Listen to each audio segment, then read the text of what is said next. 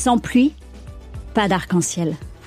Un podcast dédié aux femmes inspirantes qui se sont révélées et ont trouvé leur voie suite à une épreuve. L'arc-en-ciel, c'est le bonheur après l'épreuve. Bonheur que l'on apprécie justement davantage grâce aux obstacles rencontrés sur son chemin. Je suis Sarah Pebro, comédienne, humoriste et auteur.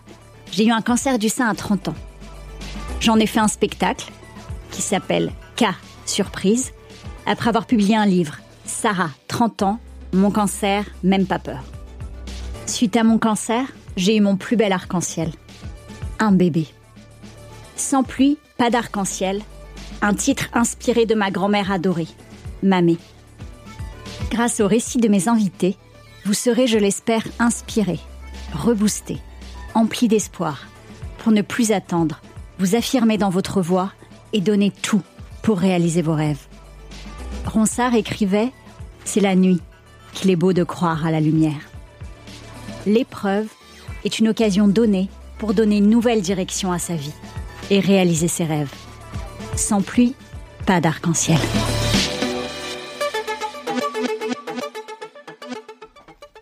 Aujourd'hui, je reçois Elodie Godard. Elodie est comédienne et autrice d'un livre, Les princes charmants ne savent pas voler, qui vient de sortir aux éditions de l'Archipel. Elodie vient nous parler de sa tempête. Elle rencontre le grand amour, Casper, sur une plage en Thaïlande. D'origine polonaise, il parle anglais et vit en Allemagne. Mais ni la langue, ni la distance ne sont un frein. À leur retour, tous les quinze jours, pendant huit mois, l'un ou l'autre fait le voyage, et ils partent aussi, ensemble, à la découverte de nouvelles destinations. Tout est simple, évident, merveilleux. Ils ont des projets, s'installer en France tous les deux, se marier, avoir des enfants. Mais un soir, il meurt, brutalement, sous ses yeux. Le temps du choc. Le corps d'Élodie se dissocie. Elle ne parvient plus à parler. Elle ne peut pas accepter cette réalité. Soutenue par une amie, elle passe quelques jours en hôpital psychiatrique pour la protéger. Son phare, ce qui va la sauver, c'est l'écriture.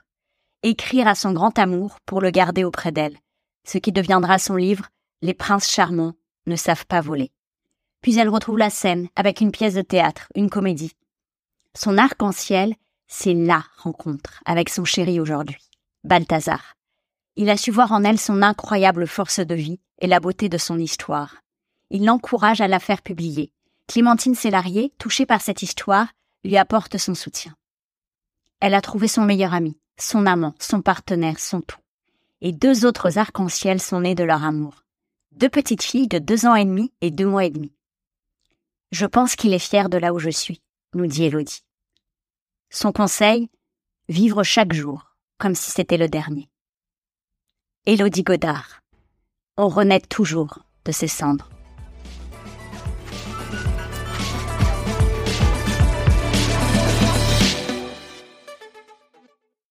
Bonjour Elodie. Bonjour. Merci d'être avec moi. Bah, merci de m'avoir invité. Je suis très contente de t'avoir. Moi aussi. Sur le podcast. Alors, pour commencer, tout simplement, euh, est-ce que je peux te demander de te présenter? Bien sûr, bah, euh, je m'appelle Elodie Godard et, euh, et voilà, je suis comédienne et autrice depuis peu de temps. Enfin, je, ça me fait toujours bizarre parce que je me sens pas vraiment autrice dans le sens où je me suis jamais levée un matin en me disant tiens, euh, j'ai envie d'écrire euh, des livres, j'ai envie de raconter des histoires. Enfin, j'ai eu envie de raconter des histoires, mais plutôt à l'image. Mais je me suis jamais levée en me disant, tiens, je vais écrire un, livre. Et pourtant, aujourd'hui, il y en a un qui existe.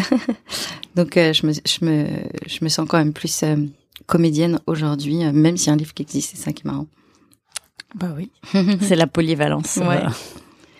Et puis c'est de raconter des histoires, de les partager. Finalement, ça se rejoint. Ouais, exactement. Euh, on va euh, aller un petit peu euh, dans le passé. Est-ce que tu te rappelles à quoi tu jouais quand tu étais enfant? Euh, alors moi c'était un, peu classique quand j'étais vraiment la petite fille euh, avec des couettes, des jupes et qui aimait le rose. ah bah voilà. Parfait. Alors qu'aujourd'hui je n'aime plus le rose. non mais en as trop mis en fait. ah ouais ouais, ouais j'avais vraiment les petites barrettes, les petites couettes, les machins, enfin vraiment la petite fille, euh, petite fille modèle. Euh, à quoi je jouais? Je jouais à la poupée. Je jouais au Barbie Et j'adorais jouer à la maîtresse d'école. C'est-à-dire que je tenais un cahier, j'avais toute une classe, je faisais des tableaux et euh, je leur mettais des notes et il y avait une Élodie et c'est dingue, mais elle avait toujours 20 sur 20. Mais trop forte Donc voilà, je me, je me mettais les, les bonnes notes que, que j'avais pas moi-même à l'école. Je te jure, je me félicitais et tout. J'étais, c'est bien, Elodie, tu travailles bien. ah si, je me souviens, j'avais fait un truc, ma mère, elle, elle m'a donné la cassette. Ça, c'est vraiment marrant. Mes parents, ils avaient un... Pardon. Ils avaient, tu sais, acheté les, c'était les premiers postes euh, laser. Tu sais, t'avais d'un côté le, le, le disque, le, le, CD, et à côté, tu avais la, la cassette. Et c'était vraiment les premiers postes dans les années 80, assez gros. Et en fait, je m'amusais à faire euh, une animatrice radio. C'est-à-dire que je m'enregistrais, je changeais ma voix en disant bonjour Madame Machin, aujourd'hui nous allons rencontrer et je leur faisais écouter des musiques. Genre je prenais les, les, les, CD de mes parents euh, qui étaient très classiques euh, françaises. C'était euh, Mike Brandt, Claude François, Daniel Guichard. et je leur disais alors est-ce que vous reconnaissez cette chanson? Non. Oh bah c'est perdu. Ah, génial. et je faisais plein de voix comme ça. Et, euh, et ma mère a retrouvé la cassette et j'ai trouvé ça, j'ai trouvé ça dingue. Ouais, je devais avoir 9-10 ans, tu vois.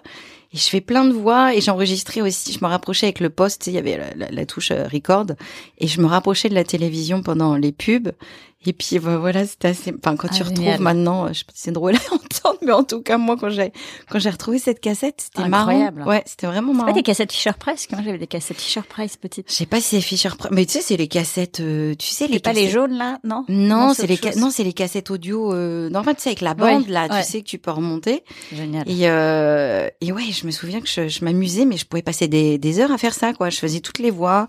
Ouais, je leur faisais des jeux, des quiz, euh, des quiz musicales, des choses comme ça. C'était marrant. Je m'amusais à ça aussi. Trop bien. Tu racontais déjà des histoires en fait. Ouais, hein. c'est vrai. Et euh, à quoi tu rêvais? Est-ce que tu avais déjà des alors, euh, il y a des trucs dont je me souviens dans mon enfance. Il y a des trucs, enfin il y a des, il y a des moments où je, me souviens plus. Des fois, ma mère elle me raconte des trucs, j'ai ah bon? Elle me dit mais comment t'as pu oublier ça? Je bah, je sais pas. Des fois, je me souviens de détails très précis de choses et, des fois, il y a un espèce de, de trou. Euh, je sais pas trop à quoi je rêvais. Euh, peut-être un moment, je voulais être championne de gymnastique. Ah, génial. Ouais. Oh, J'adorais les trucs de GRS aussi. Pareil. J'adorais ça et j'avais trop envie d'être championne de gymnastique. Donc j'écrivais ça, tu sais, au collège. Qu'est-ce que vous voulez faire plus tard? Championne de gymnastique. Génial. tu sais, c'est pas genre juste faire de la gymnastique, c'est championne. et, euh, et je faisais pas mal de gymnastique. Et puis après, l'adolescence, euh, le scooter, les copains, euh, tu sors, c'est la liberté, you. Et puis voilà, puis, puis tu vas moins à la gym. c'est ça. et tu beaucoup le moins, est plus là, beaucoup moins championne. tu deviens championne d'autre chose, quoi. Pas de GRS. Est-ce qu'on peut euh, commencer à parler de ta tempête? Alors on parlera bien sûr après de l'arc-en-ciel, puisque c'est plus pas d'arc-en-ciel, mais donc on, on, commence par parler de la tempête. Qu'est-ce que tu peux nous raconter? Eh bien, c'était il y a six ans, je pense maintenant, un truc comme ça. Euh, j'ai arrêté de compter les années, donc je pense que c'est environ six ans, six, sept ans. Euh, ça, ça paraît loin, mais en même temps, il y a, il y a des fois, il y a, j'ai l'impression que c'était hier en fait, en même temps tellement que c'est toujours aussi présent. En tout cas, il y a 6-7 ans, j'ai rencontré un homme euh, en vacances, donc jusque là, c'est normal. voilà, jusque là tout va bien. Je pars avec euh, avec une copine en Thaïlande et, euh, et c'est vrai que j'avais pas vraiment trop l'habitude de partir en vacances et, euh, et on se dit, allez, on part en Thaïlande, on part trois semaines. On s'était dit, bon, on se fait des vacances qui, qui soient des vacances de fête, de repos, euh, sportives. Donc, on, on allait dans le nord de la Thaïlande pour faire des treks, pour marcher, pour euh, voir plein, plein de belles choses, euh, des visites et tout. Et après, dans le sud, on a fait de la plongée. Et après, il y avait la partie festive. Et ça, toutes les, voilà. tous les ingrédients. Et donc, dans cette partie de festive, bah, en Thaïlande, il y a pas mal de, de fêtes euh, sur la plage, tout ça. Et puis, ben, je, on est en train de danser toutes les deux. Et puis, euh, et puis il y a cet homme qui s'approche vers moi et qui était très très beau quand même, il faut le dire. Et, euh, et il commence à me parler. Et là, il se met à parler en anglais. Et là, je me dis, oh non.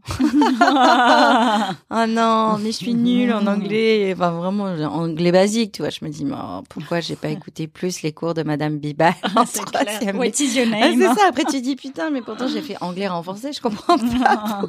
Bref, euh, donc euh, donc on discute et tout, et puis euh, et puis on finit par sortir ensemble.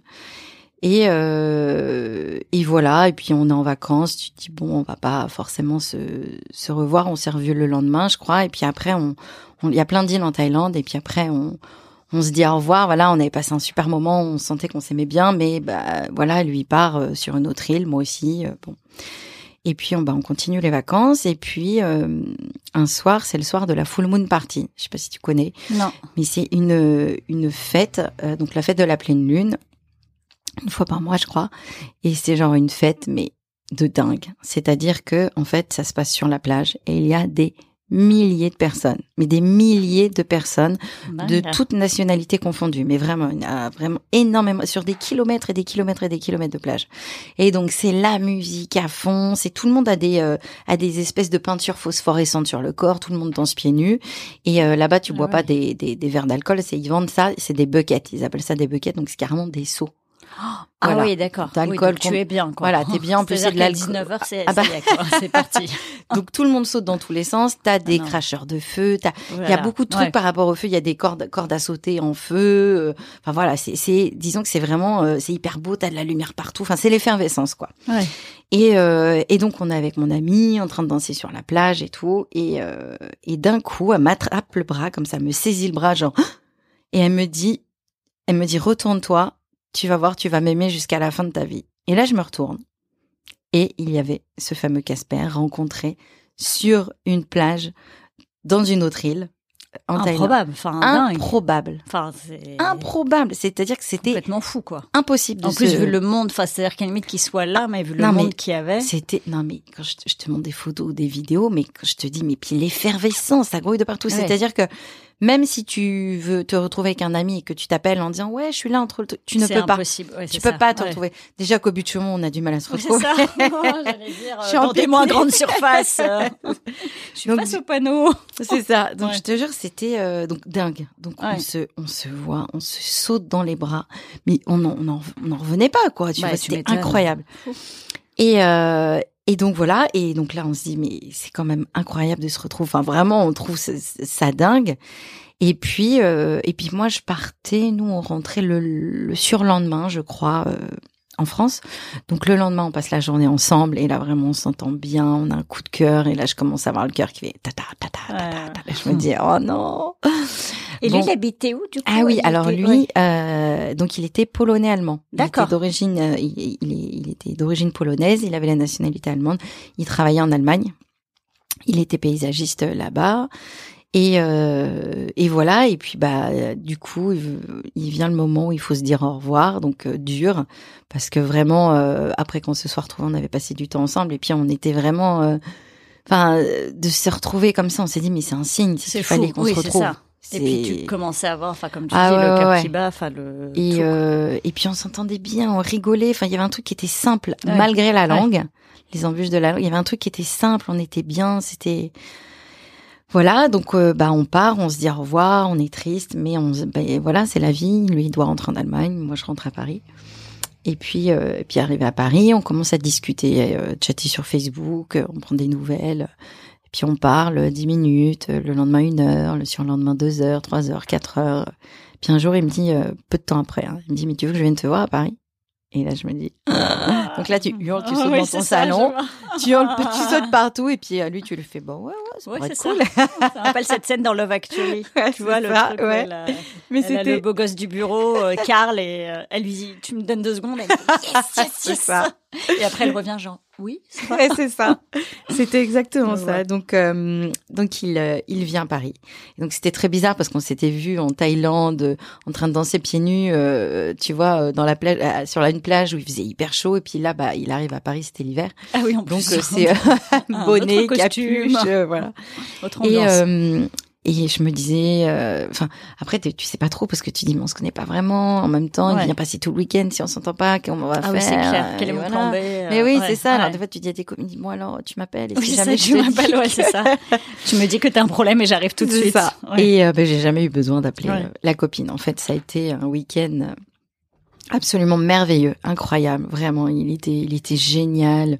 Il était, euh, hyper à l'aise partout. euh, il était curieux, il avait envie de. de...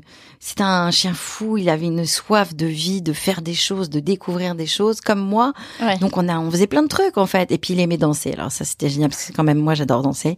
D'ailleurs on s'est rencontrés en dansant aussi Bah tous les deux. ouais. Et euh, bah, les hommes aiment pas toujours danser. En tout cas, lui, il adorait ça. Et donc, on sortait, on allait danser, et puis on faisait des visites, hein, voilà. Et puis après, euh, donc on passait un week-end incroyable. Et, euh, et là, on se dit, ok, bon, on peut pas, on peut plus se laisser comme ça, c'est pas possible. Et puis, il m'a dit, mais toi, tu veux venir en Allemagne? Ok. Et donc, euh, j'y suis allée. Et à partir de ce moment-là, euh, ça a été le début d'une grande histoire d'amour. C'est-à-dire que tous les 15 jours, on se voyait. Ah oui, Donc, super. ouais, euh, on c'est prenait- pas toujours facile. Ouais, on prenait, lui, il était à l'aéroport de Düsseldorf.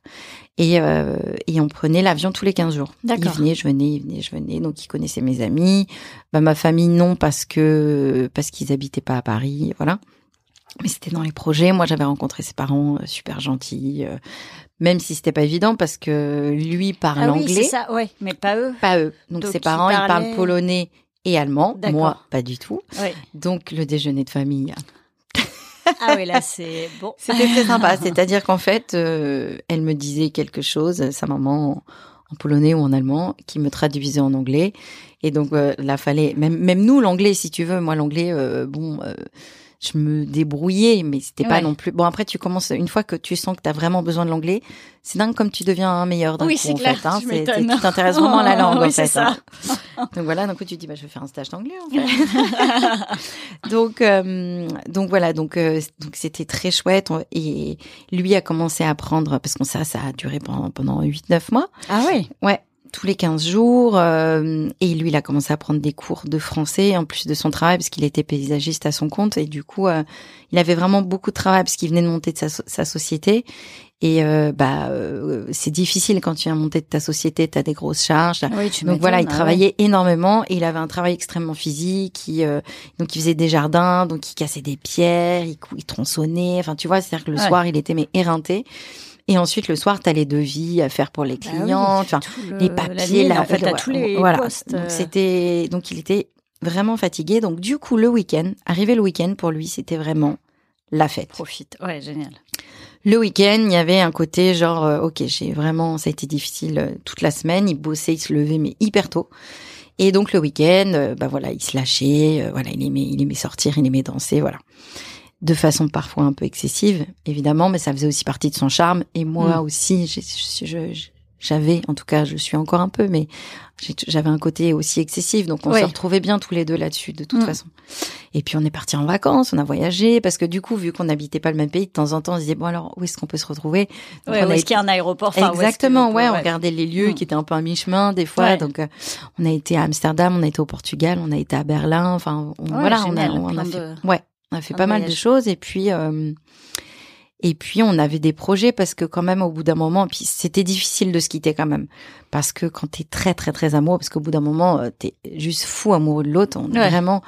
euh, moi, ça faisait longtemps, longtemps, longtemps que j'avais pas aimé comme ça. D'ailleurs, au moment où je l'ai rencontré, je croyais plus vraiment à l'amour. En plus, je m'étais dit, euh, à Paris, j'avais l'impression que les gens euh, ne voulaient pas s'engager ou qu'il y avait toujours Ah euh, oui, ouais, cette peur du lendemain, du ah non mais on Mm. n'est pas ensemble, non mais je m'engage pas, euh, non mais moi je suis pas. Il y a un Ah truc, oui, t'as envie de dire non mais Ah, faut- vraiment. Oui, vivons euh, chaque jour. Je te et, proposais juste qu'on se refasse un deuxième dîner, hein, pas qu'on se marie en Mais- fait. tu vois, il y a, Ouais, c'est fou. il y a un truc comme Je suis ça. D'accord, il y avait un truc. Ouais. Où je me disais ah bon j'a- j'avais pas cette euh, enfin naïvement je, je je pensais vraiment que que l'amour c'était un peu plus simple que ça. Et c'est Mm. vrai que j'étais un peu déçue. Et euh, et je m'étais dit j'avais quand je l'ai rencontré j'avais quel âge? 30 et quelques je crois.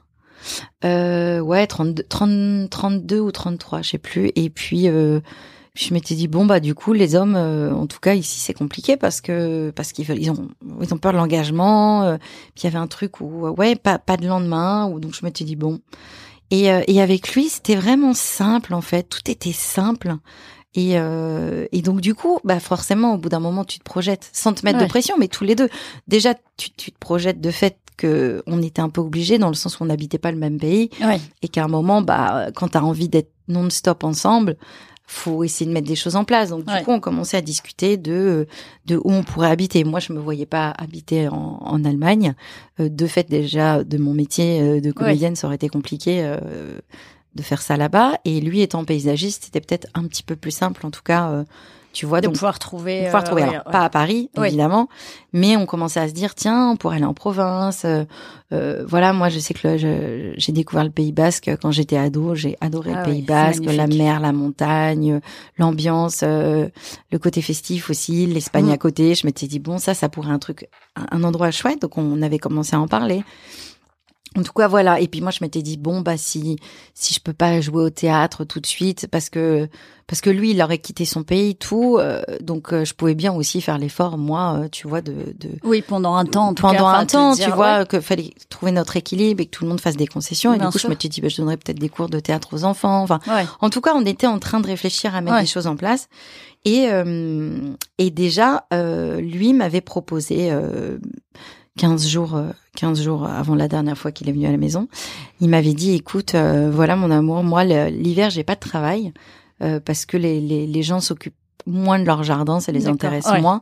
Donc du coup, il avait quasi pas de travail euh, l'hiver, en tout cas dans la saison très froide. Ouais. Donc il m'a dit bah si tu veux, je viens à Paris pendant plusieurs mois et puis euh, et puis comme ça on est ensemble et puis je vais prendre des cours de français et puis on va être ensemble tout le temps et euh, et puis après au beau jour on verra où on en sera. Génial. Enfin, ça permettait en tout cas d'être Ah ouais. sur une période Ouais, plus longue ensemble et puis de au pouvoir, quotidien coup, tout ouais, le temps. Déjà de voir commencer au quotidien et puis de se projeter. Enfin, de Exactement. prévoir, euh, Donc c'était génial, enfin, vraiment euh, tout était merveilleux. Il, il voulait il voulait m'épouser, il disait qu'il voulait me faire des enfants. Moi depuis toute petite, moi depuis que je suis née, j'ai l'impression que je suis je sais pas pourquoi j'ai toujours eu cette sensation que j'étais faite pour être maman depuis que je suis toute petite. Bon, c'était peut-être les poupées aussi déjà. Ouais, ouais, il y a peut-être un truc. Et, euh, et donc voilà, et donc il y a un week-end euh, très long à raconter ma tempête, pardon, c'est peut-être trop Bah long. non, non. Il vient, euh, il vient un week-end, donc un week-end comme euh, comme tant d'autres, et puis le week-end se passe super bien. Euh, je me souviens que la veille c'était la soirée blanche, hein, je sais pas si tu, je Ah oui, c'est ça. tout le monde était habillé en blanc, non, c'est pas ça. Alors, non, alors- non, c'est pas ça. Non, c'est pas ça, mais c'est vrai qu'il y a des trucs comme pas mal de trucs. C'est des euh, des artistes qui exposent des œuvres en extérieur. Euh, je crois que c'est ça, hein, euh, la nuit blanche. Ah, nuit blanche. D'accord. Ouais. La nuit blanche. Ouais. Et t'as plein d'œuvres en fait euh, qui sont dans les rues de Paris. Ah oui, c'est euh, génial où tu peux te balader. y plastique a et tout. les- Voilà, ouais. exactement. Et donc la veille, on avait fait ça, on avait marché, puis c'était au mois d'octobre, il faisait un froid de voilà, on n'a pas arrêté de marcher, on était, mais c'était génial. Et le lendemain, euh, c'était un dimanche, euh, une amie me dit ah mais ton chéri là depuis le temps que tu m'en parles, venez à la maison, on va boire l'apéro, euh, comme ça. euh, je vous lui présenterai mon chéri aussi, on sera tous les quatre, ce sera chouette. Bon bah banco, tu vois. On prend mon scout, on va, on va chez eux, on passe la soirée. Mes amis super cool parlent anglais toute la soirée pour pas qu'ils se, qu'ils se sentent exclus, tu vois, parce Ouais. qu'ils vraiment parlent pas un mot de Ouais. français. Et on passe la soirée, on rigole, on boit l'apéro. Et puis euh, le copain de ma copine de l'époque euh, était un amateur de whisky et il avait plein de whisky de plein de voyages euh, qu'il avait ramené. Et puis il en fait écouter un Casper lui aussi, puis un deuxième qui arrivait de je sais pas d'où, machin. Et euh, donc moi whisky c'est pas du tout mon truc, donc nous on se bu un petit verre de vin blanc tranquille quoi, Ouais. tu vois, on se prend l'apéro. Et puis, euh, puis au cours de la soirée, il commence à monter la musique. euh, et je lui dis non mais chérie, on est dimanche, calme-toi. euh, Enfin, tu vois, il y a du monde. euh, les- les- on est dans des immeubles. Ah oui, oui, tu m'étonnes. ouais. Donc euh, voilà, je baisse une première fois, une deuxième fois, puis il me dit allez viens, on sort, on va danser. Je me dis, dingue, t'as ton avion demain, allez, euh, Ouais, c'est pour vas-y, ouais. on rentre. On dit au revoir à ma copine, et là je sens qu'il a quand même bien attaqué quand même. Je sens que je me dis, oh, j'ai l'habitude de, de le voir euh, en fête et tout, mais là, il y a, là, il, ouais, il- ben, en fait, on avait quasi pas mangé aussi. Ah oui, d'accord. Donc oui, Ça, donc c'est ça, ça part plus vite aussi. Voilà. Et donc du coup, euh, je me dis bon, allez, vas-y, euh, je vais rentrer le pépère, une fessée au lit, tu vois, je vais le coucher et voilà. Et donc on, on rentre à la maison. euh, donc là, il titube un peu, mais bon, c'était marrant, il Ouais. rigolait, il me dit oh, mon amour, je t'aime, t'es génial. J'ai ouais, d'accord, ok. Et puis euh, et puis bon, on arrive à la maison, j'ouvre la porte et puis j'avais laissé la fenêtre ouverte parce que parce qu'on fumait, euh, on fumait des cigarettes Ouais. et puis je déteste l'odeur de tabac euh, froid Ah dans oui, je l'appart, je comprends. trouve ça ouais, ignoble. ouais. Donc du coup, bah quand on fumait, bah, je laissais la fenêtre ouverte euh, pour aérer en fait, tu vois. Et puis on rentre et puis bah, il faisait hyper froid dans l'appart et puis euh, bah j'ouvre la porte, il me devance et puis j'allume la lumière et quand je me retourne, il saute par la fenêtre. Comme ça. Vraiment, c'est et là et là en deux secondes, tu te dis mais euh, enfin ça va très très vite en fait. C'est tu tu tu réalises très vite ce qui s'est passé en même temps non C'est-à-dire que tu te dis, ok, là, il faut agir vite. Mais il y a un truc très bizarre, en fait, parce que vraiment, on venait juste de rentrer. Ça s'est passé exactement comme, comme je te l'ai raconté. J'ouvre la porte, j'allume la lumière, bam. Et, et là, donc, bah, je, je prends mon téléphone. Je regarde à la fenêtre, je le vois allongé en bas, troisième étage. Hein. Voilà. Donc, je prends mon téléphone, j'appelle les secours en courant, mais de toutes mes forces dans les escaliers. J'ai jamais couru aussi vite de ma vie en appelant les secours. Et là, euh, là, je le trouve allongé dans la rue, sur le dos, inconscient, avec une respiration euh, sifflante, très irrégulière et euh, très légère. On sentait vraiment qu'il avait du mal à respirer, donc évidemment, il me, il me répondait pas du tout. Et, euh, et là, je lui parle en anglais. Je lui dis mon amour, mon amour, réponds-moi, réponds-moi. Et là, je le prends. Et là, je regarde ma main qui était couverte de sang. Et là, je vois de son crâne du sang qui, qui coule, mais euh, jusqu'à la, jusqu'à l'abrébus euh, d'à côté, tu vois. Et là, tu dis, ok, c'est grave. Ce qui se passe, c'est grave, mais tu te dis, ça va aller ça va aller, c'est grave, mais ça va aller. Et euh, donc tu paniques pas parce que tu sais que c'est pas le moment de paniquer. Oui, il faut que tu sois. Enfin, toi, tu dois gérer entre Exactement. Guillemets, donc c'est pas le moment de craquer ou quoi que ce mm. soit. Donc les secours, voilà, hop, je leur explique qu'est-ce qui se passe, où il est, où on est, tac, tac, tac. Euh, donc les secours arrivent. Euh, on a toujours l'impression que c'est très très long euh, quand on est dans une situation bah comme ça. Ils arrivent vite, ils font de leur mieux, les pauvres, mais bon. Ils arrivent et là il y a le il y a le SMUR aussi qui arrive. Donc tu dis bon, il y a le SMUR qui arrive, le SMUR, euh, il y a les pompiers, il y a la police qui arrive aussi. Et là, euh, et là, il me demande de, de m'écarter euh, pour lui prodiguer des soins. Et moi, je veux rester à côté de lui. Il y a un truc où je, je, je veux pas le laisser. Donc, je, et puis je commence à devenir un peu hystérique. Oui, bah, j'imagine. Enfin, ouais. c'est le moment où tu tiens le temps d'appeler les secours. Exactement. C'est-à-dire qu'à partir du moment où il y avait les secours, je me suis permise de, de, de, de, de ouais, voilà, c'est ça, de, de faire exploser moi aussi ce que je ressentais. Et je commence à devenir un peu hystérique, à, à crier, à machin. Ils me disent calmez-vous. Et puis, et puis ils m'éloignent de lui. Et je dis non, je veux rester à côté de lui. Il parle pas français. Donc, euh, j'ai dit il faut parler anglais, il faut lui parler anglais. Et puis, j'ai, je, je, le crie, je lui disais je suis là, mon amour, je suis là, je suis là. Euh. Et, euh, et là, la police vient me voir en me disant, mademoiselle, il faut monter dans votre appartement, on veut voir votre appartement. Je leur dis, mais vous êtes dingue. Non, non, moi, je, je, je bouge pas d'ici. Bah je reste avec lui, il est hors de question. Je me dis, si, si, vous allez monter. J'ai dit, bah, tenez les clés, allez-y. Il me dit, non, vous montez avec nous. Je monte dans l'appartement, mais en courant. Eux, ils étaient à la traîne derrière. Ils me disent, ah, attention, vous allez tomber et tout. Je monte en courant. Et en fait, ils voulaient constater qu'il n'y ait pas eu, euh, euh, comment dire, conflit ou euh, ah, s'était battu ou autre. Et donc il, euh, il regarde, puis il y avait tout était intact parce, que vous veniez de rentrer. On venait de rentrer, bah puis c'est pas du tout battu, pas, oui, pas, c'était pas du tout le sujet quoi. Mais en tout cas, ils prennent des photos, ils prennent des notes, euh, et moi je repars en deux secondes. Je leur dis c'est bon là, hop, je repars. Et quand je redescends, euh, il est sur un brancard intubé. Et là, je, je, évidemment, je veux aller avec lui. Et là, on me dit non, vous pouvez pas aller avec lui. Et là, je fais quoi? Voilà, je, je deviens mais dingue. Je hurle, je crie, je pleure. Je commence à m'arracher, je commence à me tirer les cheveux je devenais folle en fait. Et je dis mais je peux, il faut que je reste avec lui. Il a besoin de moi, il a besoin d'entendre ma voix. Il faut qu'il me sente présente.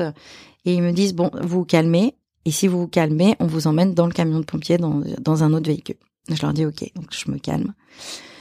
Et donc on m'installe dans le camion de pompiers. Et là je trouve ça long. Donc lui part en SAMU et euh, et moi je suis allongée et j'attends, j'attends, j'attends. Et ce temps me paraissait mais une éternité. Ah bah oui je me dis mais qu'est-ce qu'ils foutent, qu'est-ce qu'ils foutent, qu'est-ce qu'ils foutent. Et euh, enfin le camion part, on me met une couverture de survie sur moi. Et là à ce moment-là j'ai senti euh, comme si mon corps était en train de se de partir, enfin comme se dissocier. ouais, exactement.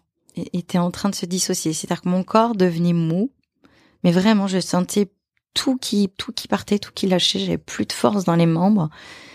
Et euh, et tous les bruits paraissaient un peu sourds en fait. Tu sais comme si t'as les mains ou comme si t'as la tête sous l'eau. Mm. tu vois et que t'entends des bruits qui font des un peu comme ça mais t'es pas complètement non t'entends la sirène t'entends les pompiers qui parlent un peu devant mais tu sais pas trop ce qui se dit. Et euh, et tu demandes la situation que tu viens de vivre, tu dis mais c'est vrai, c'est pas vrai, qu'est-ce que je suis en train de vraiment vivre? Est-ce que je fais un cauchemar? Est-ce que est-ce que je suis consciente là? Ou ça mm. se trouve je suis endormie? Enfin tu vois, il y a un truc très bizarre. Et donc, euh, donc je fermais, j'avais les yeux fermés. D'un coup, le camion s'arrête, la porte s'ouvre et un pompier m'aide à descendre. J'arrivais même plus à tenir sur mes jambes. J'imagine. Et donc, j'étais à l'hôpital. Et ce que je vais te préciser, c'est que le temps que quand les, les pompiers ou quand, quand les, les, les secours s'occupaient de lui, j'ai pris mon téléphone et j'ai appelé ma meilleure amie euh, qui s'appelle euh, Zoé dans le roman. Je l'ai appelée et euh, je lui ai dit viens vite, viens vite. euh, Casper est tombé de la fenêtre, il faut que tu viennes. C'est la fameuse amie de Thaïlande qui le connaissait très bien. Ouais. Elle le connaissait très très bien parce qu'à chaque fois qu'il venait, on sortait ensemble. Mm. Elle était venue euh, avec nous à Berlin, on avait Mm. voyagé, donc ils se connaissaient vraiment très bien. Et elle a senti à ma voix que que je blaguais pas. Et du coup, quand je suis arrivée, les pompiers lui avaient indiqué l'hôpital où on, on nous accompagnait. Donc quand je suis arrivée à l'hôpital, elle était là. Ah, bien. Enfin, que tu sois pas toute seule. euh, Ouais. parce que- Et donc euh, et donc j'arrive et donc euh, on se tombe dans les bras euh, l'une de l'autre. Et sauf que moi, j'arrive plus à parler. C'est-à-dire que il y a plus de son qui, il y a plus de son qui sort. Je, et j'ai le regard, j'ai le regard baissé en fait. J'ai le regard vers le bas et j'arrive plus à affronter aucun regard parce que regarde, lever la tête et regarder ce qu'il y avait autour de moi, c'était un peu, exactement. ouais. Alors que moi, je refusais cette réalité. C'est comme si je me protégeais, je me mettais dans une bulle euh, comme je pouvais, hein, parce que Mm. bon, aux urgences, c'était voilà. Et on nous emmène dans un box, une espèce de box. Et là, on attend, on attend, on attend. C'était long, c'était long, c'était long.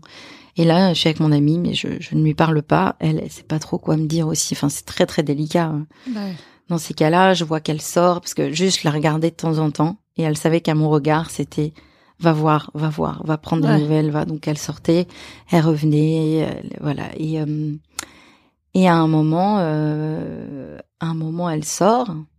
Et il y avait un espèce de hublot sur la porte euh, qui séparait du, le box où j'étais du couloir et et je la vois parler à travers le hublot un un monsieur avec une blouse en blanche, une blouse blanche.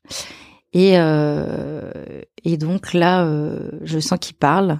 Je me dis, ah bon, il y a des nouvelles. Et donc, euh, cet homme avec la blouse blanche rentre. Moi, j'avais toujours la tête baissée. Et il prend une chaise, il s'assoit en face de moi. Et là, je me dis, Hmm. il s'assoit. Et je sens qu'il faut que je lève les yeux parce que moi, ça faisait quasi trois heures que j'avais le regard vers le bas. Je me dis, faut que je lève la tête, faut que je lève la tête. Et en même temps, j'avais peur, j'avais peur, j'avais peur de lever la tête. Et donc, je lève la tête, je le regarde. Et là, il me dit, Mademoiselle, votre mari est décédé. Il me dit ces mots-là, votre mari. Et là, là, là, il y a tout qui se brise. Et là, je me mets à hurler, mais hurler. Je me jette par terre. Je me jette par terre, je tape dans les murs, je, je hurle, je crie, et le mec se barre. Le mec se barre. te laisse toute seule? Ah ouais, ouais, il me laisse avec mon ami. Il me dit, votre mari est décédé, il se lève, il sort.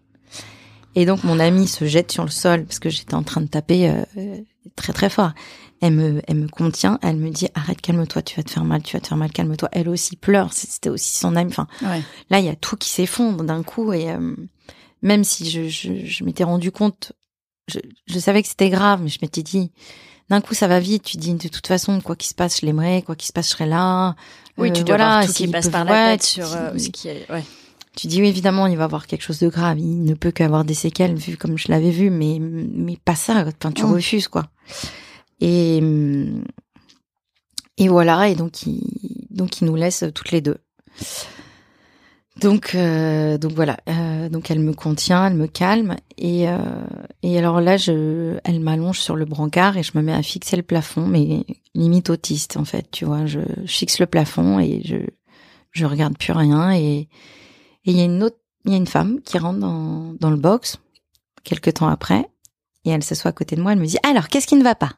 Oh mon dieu, c'est pas possible. Et là, mon amie la regarde outrée. Elle la regarde et dit mais attendez, vous vous êtes pas au courant de la situation là? Et elle dit bah non, qu'est-ce qu'il y a? Oh, mais c'est pas possible. Et donc bah moi je mure, je ne parle pas. Et du coup la nana s'est barrée, on l'a jamais revue. C'était une psy, on a su que c'était une psy. Ah on- Donc voilà. pas évident vu euh, sa façon d'aborder. Non. Et, euh, et voilà. Et en fait, les seuls mots que j'ai réussi à prononcer à ce moment-là, à dire à mon ami, c'est je veux le voir. Donc je vais la faire un peu courte parce que sinon ça va être très long. Mais euh, donc j'ai voulu le voir. Donc elle a demandé un fauteuil roulant et on est partis toutes les deux. Il était euh, 3 heures du matin, un truc comme ça, tu vois. Donc euh, c'est très l'ambiance est très bizarre. Ouais, euh, c'est- ça doit être très particulier. ouais, très particulier, nuit, il fait très sombre. euh, Et donc elle prend un fauteuil roulant, elle me pousse. on prend l'ascenseur, on a dû lui indiquer vaguement où c'était, mais personne nous accompagne. Hein. Et donc on se trompe d'étage, on se retrouve perdus toutes les deux dans les couloirs, elle me poussant, mais elle poussait ce fauteuil, mais la pauvre avec toute cette charge aussi qu'elle avait, elle poussait le fauteuil comme s'il pesait 150 kilos de tout ce poids, de tout ce qu'on venait d'apprendre. Enfin, on était perdus dans les couloirs, on savait pas où aller, on repart, on reprend un ascenseur. Et enfin, euh, on arrive euh, à l'étage où il se trouvait et, euh, et là, il y a une dame qui nous dit, bah il a, il a cet endroit, machin. Et donc, donc voilà. Donc j'ai été, j'ai été le voir. j'ai été le voir, j'ai été lui dire au revoir et voilà. Donc ça, ça a été, c'était très fort. J'avais jamais vu un, un mort de ma vie, jamais. J'en avais encore moins embrassé un, mais, mais en tout cas, c'était, c'était quelque chose de fort. Et, euh, et donc, on repart, elle me pousse en fauteuil roulant et euh, on redescend dans le box où j'étais. Et là, il y a deux policiers qui m'attendent bras croisés. Et je me dis, qu'est-ce que c'est? Enfin, tu te le dis dans ta tête parce que je parle toujours pas, évidemment. Ouais. Et en fait, ils m'attendaient pour me faire une prise de sang. Euh, donc là, d'un coup, tu te dis, mais... Euh... En fait, t'as l'impression d'être dans un film. Tu dis, mais pourquoi on me fait une prise de sang? C'est pas moi. Enfin, j'y suis pour rien, j'ai rien fait. Enfin, bah ouais. Donc de toute façon à ce moment-là, moi, moi mon corps est, enfin c'est comme si j'étais morte en fait à ce moment-là. Donc on aurait pu me faire euh, toutes les prises de sang. Je pense qu'on, de toute façon c'est comme si on venait de me faire une opération à cœur ouverte euh, sans anesthésie, donc euh, une prise de sang. Donc voilà et donc l'infirmière me fait une prise de sang, elle me dit bah c'est bon, merci, vous pouvez rentrer chez vous. Donc là, rentrer chez moi. Euh, non, en fait. Et euh, surtout que j'étais un zombie, en fait. Hein. Bah je, ne parlais plus. Mais en fait, on te laisse dans la nature. Exact. Et je savais à peine marcher. J'avais à peine à, tenir debout, en fait. Et du coup, euh, donc mon amie, elle était mais outrée. Elle dit mais attendez, euh, je comprends pas. Vous la gardez pas Vous lui donnez pas quelque chose Et ils lui répondent non, non, mais de toute façon, on fera rien de plus ici. Vous pouvez la ramener. Donc elle a insisté pour avoir une ordonnance d'écalement quelque chose euh, face aux zombies que j'étais et elle, elle, me voyait, euh, elle voyait vraiment que j'étais mais au plus mal et elle avait peur pour moi aussi. Donc elle m'a ramené chez elle, elle a pris cette responsabilité-là. On s'est arrêté dans une pharmacie de garde nous-mêmes pour aller chercher des calmants. Ah, ils t'ont quand même prescrit. Parce qu'elle l'a euh, demandé. C'est fou. Parce qu'elle l'a demandé, ouais. Donc du coup, elle m'a accompagnée chez elle et, euh, et là donc je ne parle toujours pas, rien du tout, et elle me prend en charge comme une enfant de deux ans. C'est-à-dire qu'elle me, elle me donne la main pour marcher, euh, elle m'enlève mes chaussures, elle m'allonge dans son lit, elle me donne de l'eau, elle me donne le médicament, euh, et, je, dors à côté d'elle, et euh, elle dort à, moitié en me tenant le bras, parce qu'elle savait voilà. Je pense qu'elle avait peur. Voilà, évidemment qu'elle avait peur. Et moi, j'avais qu'une envie, de toute façon, c'était le rejoindre et que, enfin, je ne pouvais pas accepter cette réalité. Et donc, je me, je me réveille en sursaut le matin. Je me dis, oh, oh putain, cauchemar, horrible, cauchemar, mais un truc, j'ai rêvé. Et là, tu te retournes et tu la vois. Et tu vois au thé, tu te dis, mais attends, en fait, c'est pas du, c'est vrai ce que je suis en train de vivre. C'est, et alors là, c'est le sol qui s'ouvre sous tes pieds. Et alors je sors, j'enlève sa main de mon bras, je sors sur la pointe des pieds de sa chambre pour pas la réveiller et je me souvenais qu'elle m'avait donné un médicament la veille. Je me mets à chercher la boîte de médicaments. Je la cherche partout, partout, partout. Je retourne tout, je fais euh, ses poches, son sac à main. Alors jamais je me serais permise euh, de base. Et là, tu cherches, tu cherches partout, partout, partout. J'ouvre tous les tiroirs. Euh, je me dis, elle les a cachés. Et là, j'arrive dans la salle de bain et j'en vois un bien en évidence posé sur un post-it avec au cas où, je t'aime Louloute parce qu'elle savait très bien. Si je trouvais la boîte ce que j'aurais fait.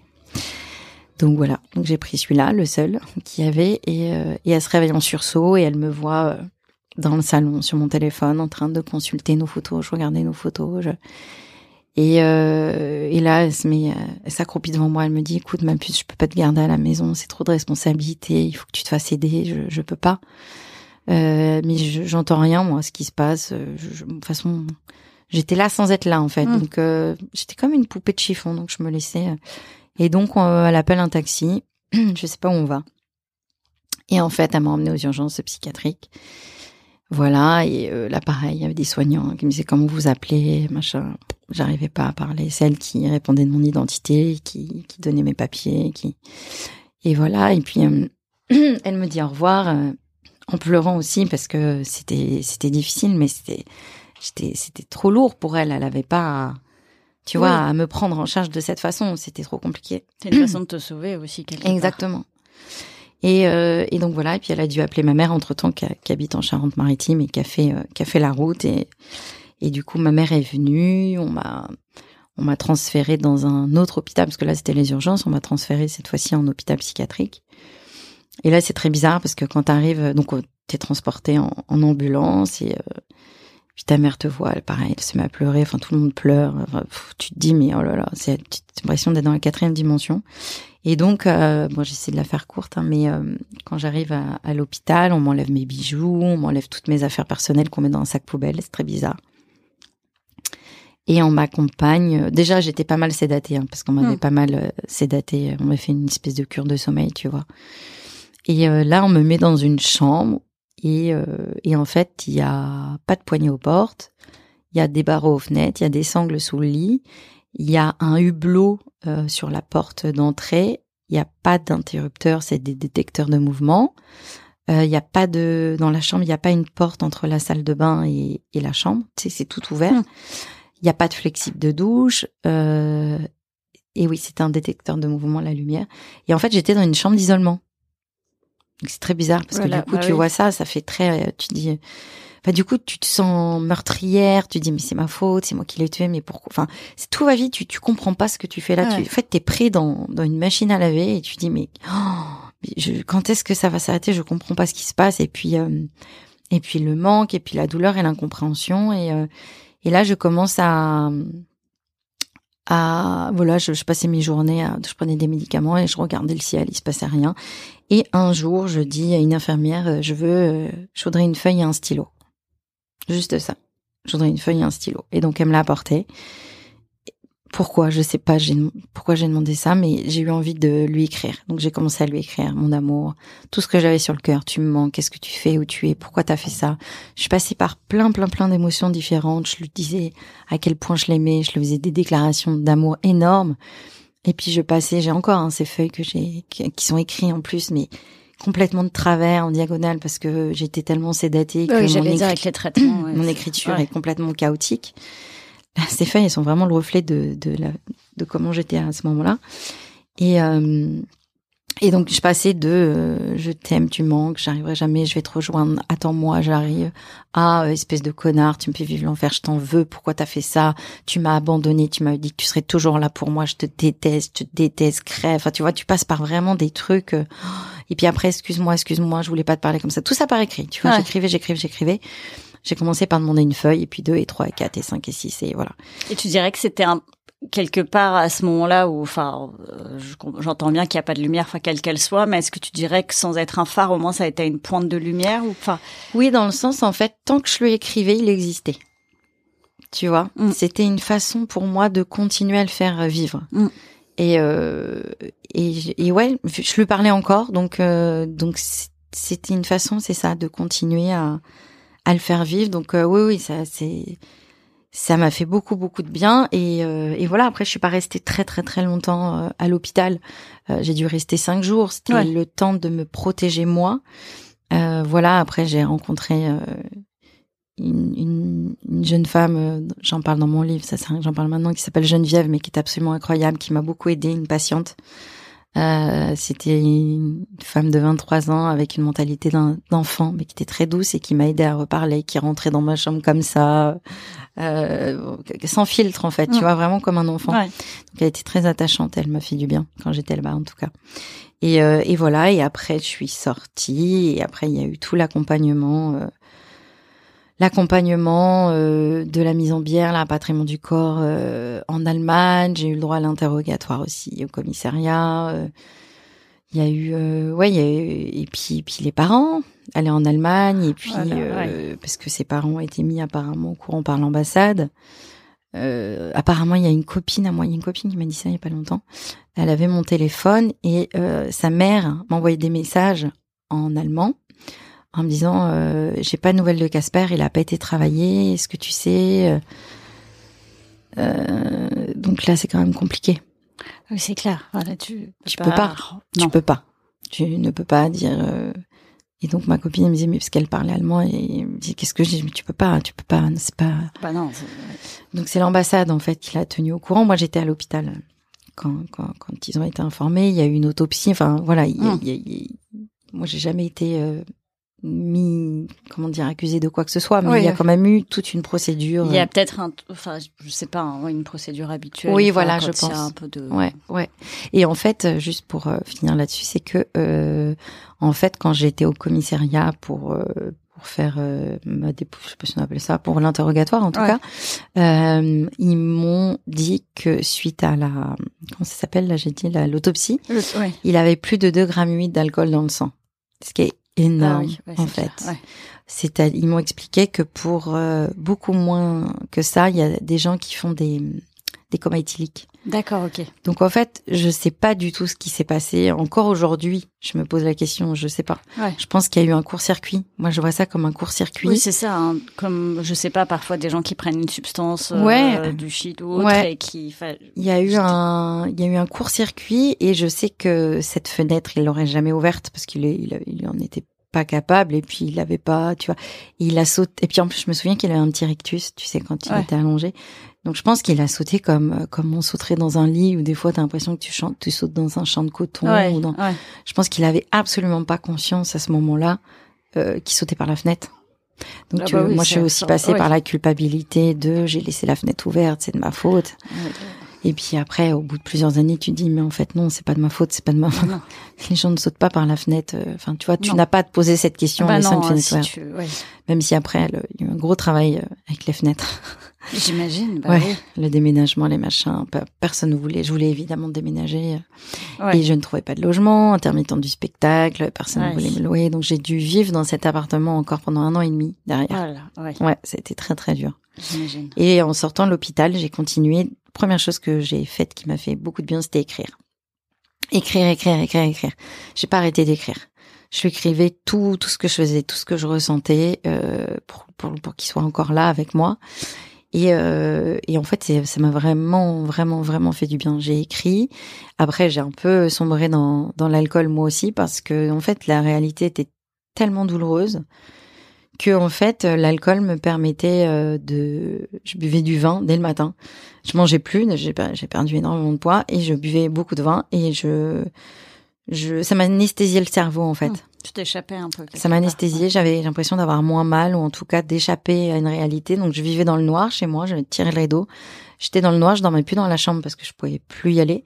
J'étais sur le canapé avec mon ordi sur les genoux et j'écrivais, j'écrivais, j'écrivais. Et je mon, mon verre de vin blanc et euh, je me lavais plus. Enfin, j'étais vraiment mais devenue clocharde quoi.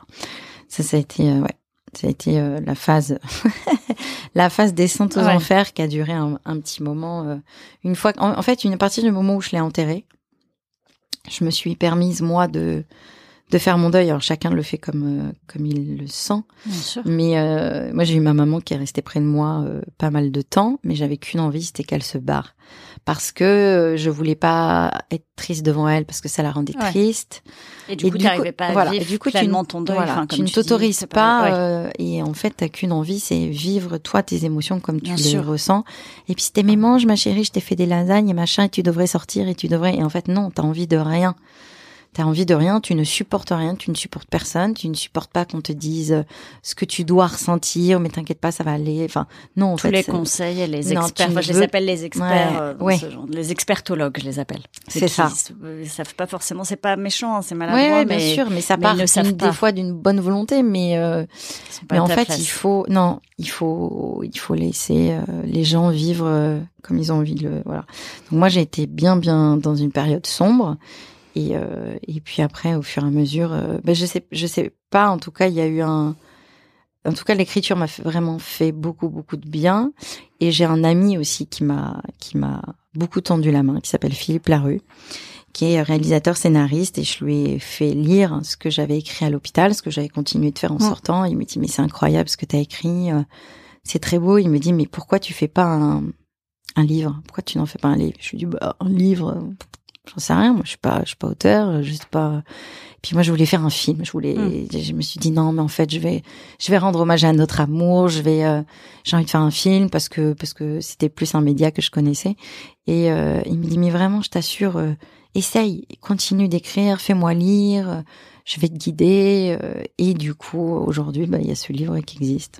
Tu nous dis le titre Ça s'appelle Les princes charmants ne savent pas voler. Un beau titre. Ouais. Et comment euh, comment on arrive à ton arc-en-ciel? Donc là, je comprends l'écriture à quel point ça a pu euh, t'accompagner, t'aider à traverser, euh, enfin ton deuil, à le vivre finalement, et puis à, je sais pas si on peut dire extraire ton histoire parce que elle reste en toi, mais c'est une façon de la partager aussi. Mais il a mis du temps, hein, quand même. Ça a été, ça a été long. Et d'ailleurs, dans mon roman, la partie la plus difficile à, à écrire, c'était euh, l'arc-en-ciel de mon personnage. Ouais. Parce que euh, parce que au moment où, où j'écrivais, moi j'étais euh, pas du tout prête à rencontrer quelqu'un ou même à, m'imaginer une seconde pouvoir rencontrer quelqu'un. J'avais pas du tout envie. Euh, j'étais vraiment dans un truc je me dis mais je, je t'aimerais toute ta vie toute ma vie il y aura personne d'autre jamais euh, je te serai fidèle tu vois il y avait un côté euh, comme ça et et du coup donc dans mon roman à un moment mon personnage il fallait décider comment elle allait s'en sortir. Alors moi au début je voulais pas qu'elle s'en sorte parce que moi-même j'étais, je me disais non, bah, elle va se jeter par la fenêtre. Roméo et Juliette, elle aussi, elle va le rejoindre. Enfin bon. Et et Philippe m'a dit mais quand même, hein, tu un truc un peu positif, ça pourrait être comme et euh, et du coup, ce qui a été difficile à écrire, c'est la partie où elle retombe amoureuse parce que moi, Elodie, je n'étais pas du tout là. Mm. J'en étais pas du tout là, donc euh, donc ça, ça a été moins évident. Mais du coup, vu que c'était pas facile, j'ai mis la personne euh, à laquelle je tombe amoureuse dans un milieu que je connais bien et que j'aime beaucoup, c'est le parachutisme. C'est-à-dire que je j'en ai fait un petit moment et du coup euh, j'ai beaucoup beaucoup aimé euh, sauter en parachute. Euh, j'ai dû sauter une centaine de fois toute seule et, et c'est un milieu que j'aime que j'aimais beaucoup à ce moment-là et et puis cette liberté. Enfin voilà, il y avait un truc. Et du coup, mon personnage dans le livre tombe amoureuse d'un parachutiste et ça m'a aidé à pouvoir justement. tu vas t'autoriser peut-être quelque part, tu penses? Moi, ça a pris plus de temps quand même. Hein. Moi, ça a mm. pris plus de temps. Après, j'ai joué au théâtre, ça, ça m'a fait du bien. J'étais pris sur une pièce de théâtre. C'était une comédie, c'était un peu difficile au début euh, parce que toi, tu te sens pas d'humeur euh, bah comique, mais bon. Et non, non, moi, ça a pris un peu plus de temps. Et un jour, euh, je suis euh, je, ouais, je, je, je, joue au théâtre et puis après il y a des amis qui viennent me voir et puis après on va manger au resto et on va danser. Parce qu'on mhm. aime danser. Et ça c'est euh, c'est trois ans trois ans et demi hein, après après son décès. On n'est pas ça fait longtemps quand même.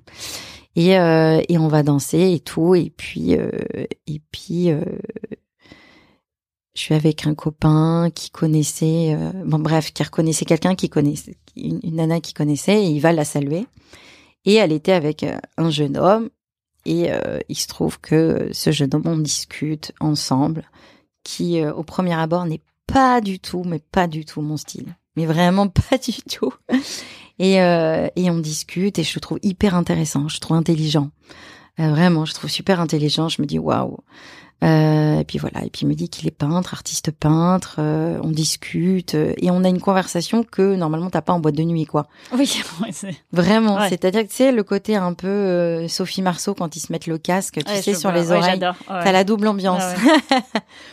et donc on se met à on se met à discuter et et c'était très chouette et puis on il prend mon numéro et puis on se revoit. Il me propose d'aller au musée. Euh, il est artiste peintre. Je me dis oh là là, moi j'y connais rien du tout. Je vais pas très souvent au musée. Et puis en peinture, j'y connais pas grand chose. Et puis on passe la journée ensemble et il m'apprend plein de trucs. On partage des moments super. Euh, et puis euh, et puis moi j'avais écrit ouais j'avais écrit le roman à ce moment-là, mais qui n'était pas encore publié. Et puis, euh, et puis, il me dit toi, qu'est-ce que tu fais? Et puis je, je me sentais tellement bien avec lui que je lui ai parlé de mon histoire. Et là, euh, il m'a regardé avec des grands yeux. Il a trouvé cette histoire mais incroyablement belle. Il m'a dit mais moi je veux lire, fais-moi lire. Alors que j'avais rencontré des hommes avant.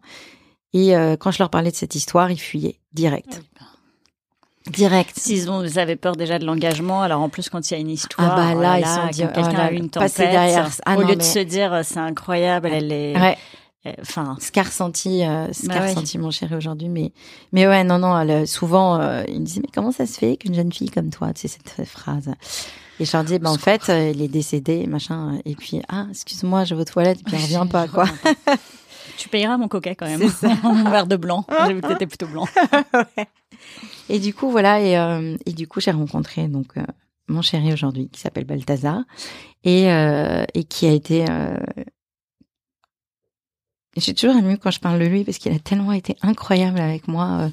Mon- il m'a pas aidé à faire mon deuil parce que mon deuil, je l'ai fait toute seule. En fait, il n'est pas venu effacer quelqu'un. mais en tout cas, il a été très présent, très très compréhensif. Et, et, et après avoir lu cette histoire, je pense même que c'est en lisant cette histoire qu'il s'est mis à m'aimer presque. Parce qu'il s'est dit que, Que- qui jure, que de se relever d'une d'une histoire comme ça, euh, qu'il fallait une force incroyable et que, enfin voilà, et, de le mettre sur papier, de, de, de, de transformer euh, cette histoire euh, vécue comme euh, euh, comme quelque chose de que tu que, que tu transformes en fait, que Mhm. tu transcendes un peu, tu Ouais, vois. Complètement. Euh, tu sais de quoi je parle. et du coup, euh, du coup, ça vraiment, ça l'a beaucoup touché. Et donc, il a lu le livre, il a adoré. Il m'a dit, mais c'est merveilleux. En plus, il a une sensibilité de femme, euh, mon homme. Il était très bouleversé. Et puis, il m'a dit, mais il faut que tu l'édites. Je lui dit, oui, mais tu sais, c'est compliqué, c'est long. Et il m'a beaucoup aidé. Euh, et il m'a dit, mais pourquoi t'en fais pas un seul en scène? Pourquoi t'es comédienne? Fais-en un spectacle. Et, voilà. Et il m'a, il m'a poussé, il m'a guidé. Et, euh, et voilà. Et aujourd'hui, euh, grâce à lui et beaucoup de soutien, dont Clémentine Célarier, qui est la marraine de mon livre, qui, qui m'a fait l'honneur d'écrire la préface euh, de mon livre et qui et qui a été aussi touchée par cette histoire. Euh, voilà, cette histoire, elle existe et, voilà, et il y a peu de temps et, je suis contente parce qu'il y a beaucoup de gens. En fait, il est sorti il y a trois semaines, je crois, un truc comme ça. Il y a vraiment beaucoup de gens euh, qui m'ont envoyé des messages de soutien, qui se sont livrés, euh, qui se sont livrés, qui me racontent leur histoire, en me disant bah, moi j'ai perdu un tel, je comprends tellement les étapes par lesquelles euh, vous êtes passé, euh, j'ai jamais osé en parler, je me suis jamais sentie aussi proche de quelqu'un. J'ai vraiment reçu des messages magnifiques. Il y a, un- sur Instagram, il y a un, garçon qui m'a laissé un message vocal en me disant euh, voilà parce que j'ai fait une interview vidéo aussi sur un média et euh, qui a été vue et, suite à ça des gens ont voulu euh, lire mon histoire et, euh, et du coup lui m'a laissé un message vocal en me disant écoute Elodie je, je ne lis jamais. Mais vraiment je ne lis pas. Et il me dit j'ai vu ton interview. J'ai pas arrêté de me dire il faut que j'aille acheter le livre. Et il m'a dit je l'ai lu en trois heures. Je n'ai plus réussi à le poser. Et il m'a dit, mais ça m'a bouleversé. Et il m'a dit, j'ai dit à ma copine de l'acheter, j'en parle à tout le monde. Et il me dit, bon, j'habite en Colombie, mais si tu as envie avec ta petite famille, t'es la bienvenue. Enfin, voilà, Oh, c'était, ouais, incroyable. C'est assez, touchant. ouais, c'est hyper. Enfin, voilà, il y a eu, euh, je sais pas si je me suis éparpillée parce que moi, des fois, Non, non, t'inquiète. faire- On va et il faut que vous lisiez ce, ce livre et puis je partagerai. Tu me donneras la vidéo, Ouais. je la partagerai. euh, Pour euh, pour partager des petites choses euh, avant de se quitter, euh, quel est ton mantra préféré? Alors, depuis cette histoire, je dirais, on renaît toujours de ses cendres. Très belle, euh, très beau Ouais. mantra. Hmm. Et est-ce qu'il y a un livre qui a changé ta vie? Alors bon, ça met beaucoup de poids quand je dis ça. Bah, peut-être celui-ci d'ailleurs. Bah, quelque part, Ouais, oui. ouais. Oui, quelque Ouais. part oui, parce que c'était un livre sans être un livre. Et puis, euh, et, et ce qui est marrant, c'est que cette, je- cette jeune femme, cette jeune patiente que j'ai rencontrée à l'hôpital psychiatrique, qui s'appelle Geneviève, comme dans mon, comme dans mon roman, et euh, elle me voyait écrire tout le temps. Elle me dit mais pourquoi est-ce que t'écris tant? Et, et elle me dit mais j'achèterai ton livre plus tard. Et moi je lui dis mais j'ai pas un livre que je suis en train d'écrire parce que au moment où j'ai commencé à écrire, pour moi, j'écrivais pas un livre. Oui, c'était pas ta Tu démarche. vois, et c'est Ouais. elle qui avait raison. Euh, qui m'a changé la vie euh, Non, j'ai pas, j'ai à part peut-être celui-là euh, Ouais. finalement, mais euh, Peut-être Mais que je t'ai apporté un moment beaucoup, oui, dans un... euh, changer l'eau des fleurs de Valérie Perrin. J'aime beaucoup cette histoire euh, et aussi la rempailleuse de Maupassant que j'aime beaucoup. Voilà, comme ça, ça ajoute à la bibliothèque Ouais. euh, des invités. Et on a aussi la playlist. On a une playlist sur Spotify et sans plus pas d'arc-en-ciel. Ouais. On va avoir un- une playlist un peu qui booste euh, parce qu'on a tous nos jours. Ouais. Et voilà, quelle est la musique qui te donne la pêche Euh, Un titre qu'on pourra ajouter. Alors sans aucun doute, J'irai au Tuera de Céline Dion. Ah, génial. J'adore. Ma préférée en Ah karaoké. non, mais tellement, tellement, je Elle la connais géniale. par cœur. J'irai au Tuera. Et Ouais. les musiques des années 80, ça, j'avoue, j'adore. C'est vrai qu'on a été gâtés. Hein. J'adore. Ah ouais. Franchement, ça donne toujours la pêche. Hein. Si c'est- et- le, genre de musique où tu peux être assise, fatiguée, euh, t'es en boîte, t'es fatiguée, machin, et là t'entends la musique et tu te lèves d'un coup de Complètement, complètement. Même si t'es au bout du bout. C'est ça, ah ouais. c'est ça, ça te donne, euh, voilà, c'est, euh, mais voilà, ces musiques-là, j'aime beaucoup. Et euh, quelle est ta vision du bonheur aujourd'hui? J'en ai pas. J'ai pas de vision du bonheur. Non, je sais pas, je pense qu'il faut vivre les choses pleinement, chaque jour surtout, pas repousser au lendemain euh, ce qu'on peut se dire. euh. D'ailleurs, j'ai de la chance d'avoir un, un chéri qui qui parle beaucoup, c'est-à-dire que il a été élevé comme ça, on lui a toujours dit de dire ce qu'il avait sur le cœur, et du coup, euh, on est un couple qui se dit beaucoup les choses. Et euh, top. Ouais, ça c'est chouette. Mais c'est mon meilleur ami, c'est mon amant, mon partenaire, c'est tout. Et c'est le papa de mes deux petites filles. J'allais dire, il y a des, juste pour le Quand mentionner, tu voulais bien, parce que c'est deux autres magnifiques Ouais. arcs-en-ciel après Ouais. l'arc-en-ciel de ton chéri. euh, d'avoir- Parce que ça, j'y croyais, mais pas du tout. Et, euh, et en fait, oui, aujourd'hui, j'ai deux petites filles de deux ans et demi et, et deux mois et demi. Donc voilà, comme quoi tout peut arriver. Et je pense qu'il est fier euh, là où je suis. J'en suis sûre. Et sa maman, a, je lui ai envoyé mon roman. Et donc, elle, elle, elle parle pas français, mais malheureusement, euh, il n'est pas édité en allemand ni en Ouais. polonais. Et elle m'a dit qu'elle avait fait toute la traduction sur, euh, sur Google. Donc, elle- tout ne devait pas être très, très Ouais. bon.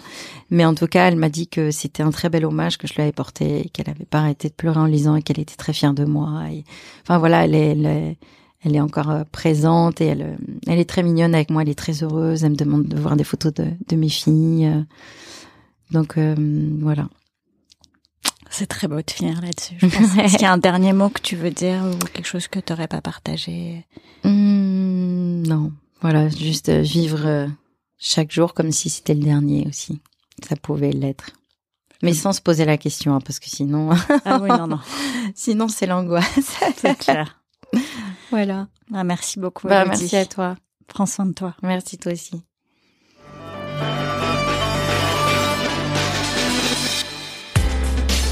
Merci d'avoir écouté cet épisode. Si vous aimez le podcast, mettez une super note, 5 sur 5, sur les plateformes d'écoute. Envoyez le lien à une ou deux personnes que le podcast pourrait intéresser et aider, et partagez sur les réseaux sociaux. Merci pour votre soutien. Tant qu'on est en vie, tout est possible. L'épreuve est une occasion donnée de se révéler et de réaliser ses rêves. Si un bébé après un cancer c'est possible, alors tout est possible. Croyez en vos rêves les plus fous et donnez tout pour les réaliser. Sans pluie, pas d'arc-en-ciel.